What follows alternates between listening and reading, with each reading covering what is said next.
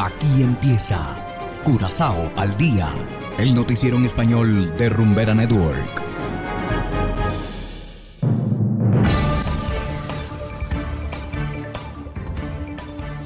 Muy buenas tardes, estimados oyentes de Rumbera Network 107.9 FM. Igualmente saludamos a quienes nos escuchan en formato podcast a través de noticiascurazao.com. Hoy es viernes 30 de septiembre de 2022 y estos son los titulares de hoy. Dos asesinatos registrados en un mismo día. Hoy es el último día para votar por un nuevo escudo. Parque Infantil Embrión Plain renovado. Y en internacionales, crisis económica impulsa a venezolanas a esterilizaciones quirúrgicas. Esto es Curazao al día con Ángel Van Delden.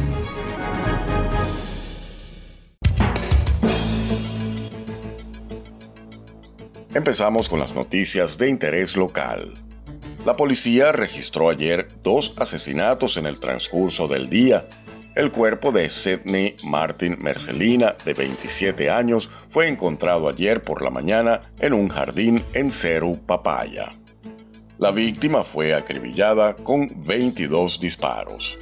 Posteriormente, en horas de la tarde, otro hombre fue asesinado en el barrio de Maripampún.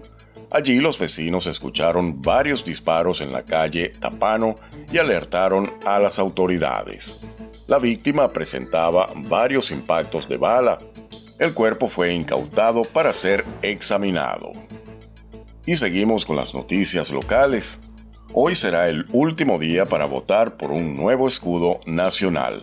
La votación cerrará hoy a la medianoche. En total hay 10 diseños entre los cuales los votantes podrán elegir. El gobierno anunciará el diseño ganador el próximo 10 de octubre. El emblema reemplazará el actual escudo de armas del país Curazao.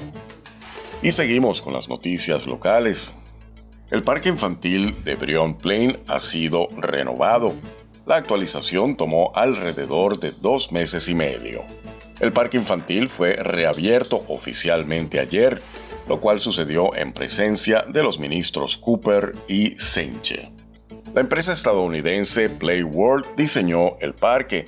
Los niños también pueden divertirse con dispositivos que estimulan la motricidad.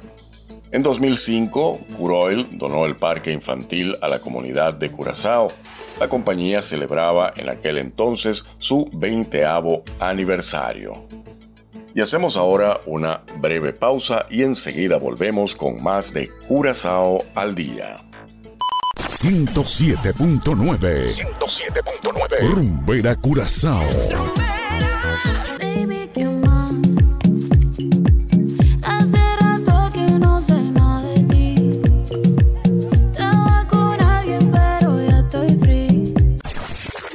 Cero copia, bebé. Es rumbera curazao.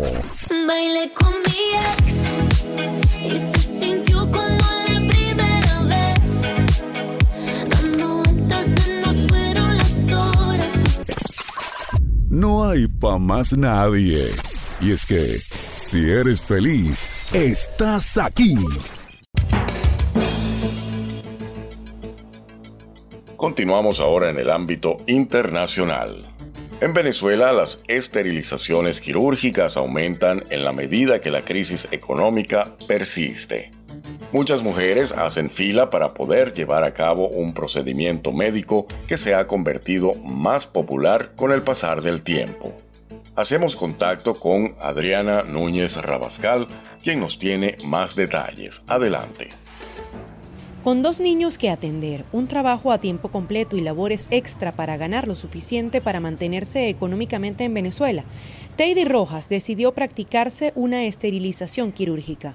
La crisis me impulsó a hacer eso porque este, para traer un bebé al mundo tienes que tener o darle una buena calidad de vida, pues.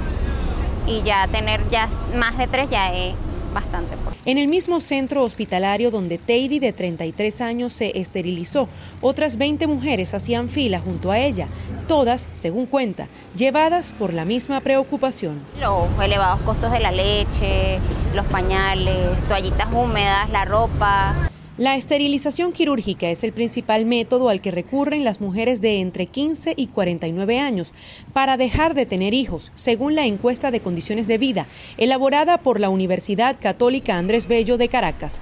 27% de las consultadas en el año 2021 dijeron haberse sometido a esta cirugía, mientras que 22% respondió que seguía tomando la píldora. Me quiero esterilizar porque se me hecho muy difícil, pues porque ya no puedo tener más bebé, no quiero, ser ahorita la situación del país, no puedo con los recursos pues. En hospitales públicos de Venezuela hay listas de espera para esta cirugía. Si me preguntas, si lo estoy viendo ahorita con mucha más frecuencia eh, que, que, en los inicios de, obviamente, mi carrera profesional. Las listas son largas porque mucha gente se quiere esterilizar. En el Centro de Salud Público donde trabaja la ginecóloga Ana Vera, este año, 50 mujeres se han ligado las trompas, en especial las madres de bajos recursos estos estratos justamente están buscando la manera de tener dos hijos y no más. O sea, las mujeres están tomando conciencia de que obviamente la maternidad no solamente es un evento fácil o sencillo, sino que además no podemos traer tanta gente al mundo porque ¿cómo hacemos para criarlos, para educarlos, para darles salud, para vestirlos, para alimentarlos, etcétera? Para comprar una lata de fórmula láctea para bebés en Venezuela se necesitan 20 días de trabajo con salario mínimo. La situación no está para tener más bebés. Uno, ellos pasan mucho trabajo, tanto uno como ellos. Por ello y por las dificultades que ha atravesado para garantizar los cuidados de su hijo nacido prematuramente, Lismari está decidida a esterilizarse. Hay que esperar que se enferme para llevarlo, el resto no lo llevo. Si se enferma lo llevo, si no, no. Porque lo tengo que pagar 30, 40 dólares una, mensual. Él lo, él lo refieren a este cardiólogo, otorrino, este, terapias infantiles, todas esas cosas por ser un niño prematuro, siete meses. En Venezuela la tasa de fecundidad hasta la década de los 80 fue de cuatro hijos. En la actualidad es de 2,33 según datos del Banco Mundial. Adriana Núñez Rabascal, Voz de América, Caracas. Y de esta manera llegamos al final de Curazao al día. No nos vamos sin antes enviar un saludo muy especial a nuestro colega Richeron Valentín que nos reporta sintonía. Trabajamos para ustedes Saberio Ortega en el control técnico y ante los micrófonos Ángel Van Delden. Tengan todos una feliz tarde y será hasta la próxima. Aquí termina Curazao al día el noticiero en español de Rumbera Network, 107.9 FM.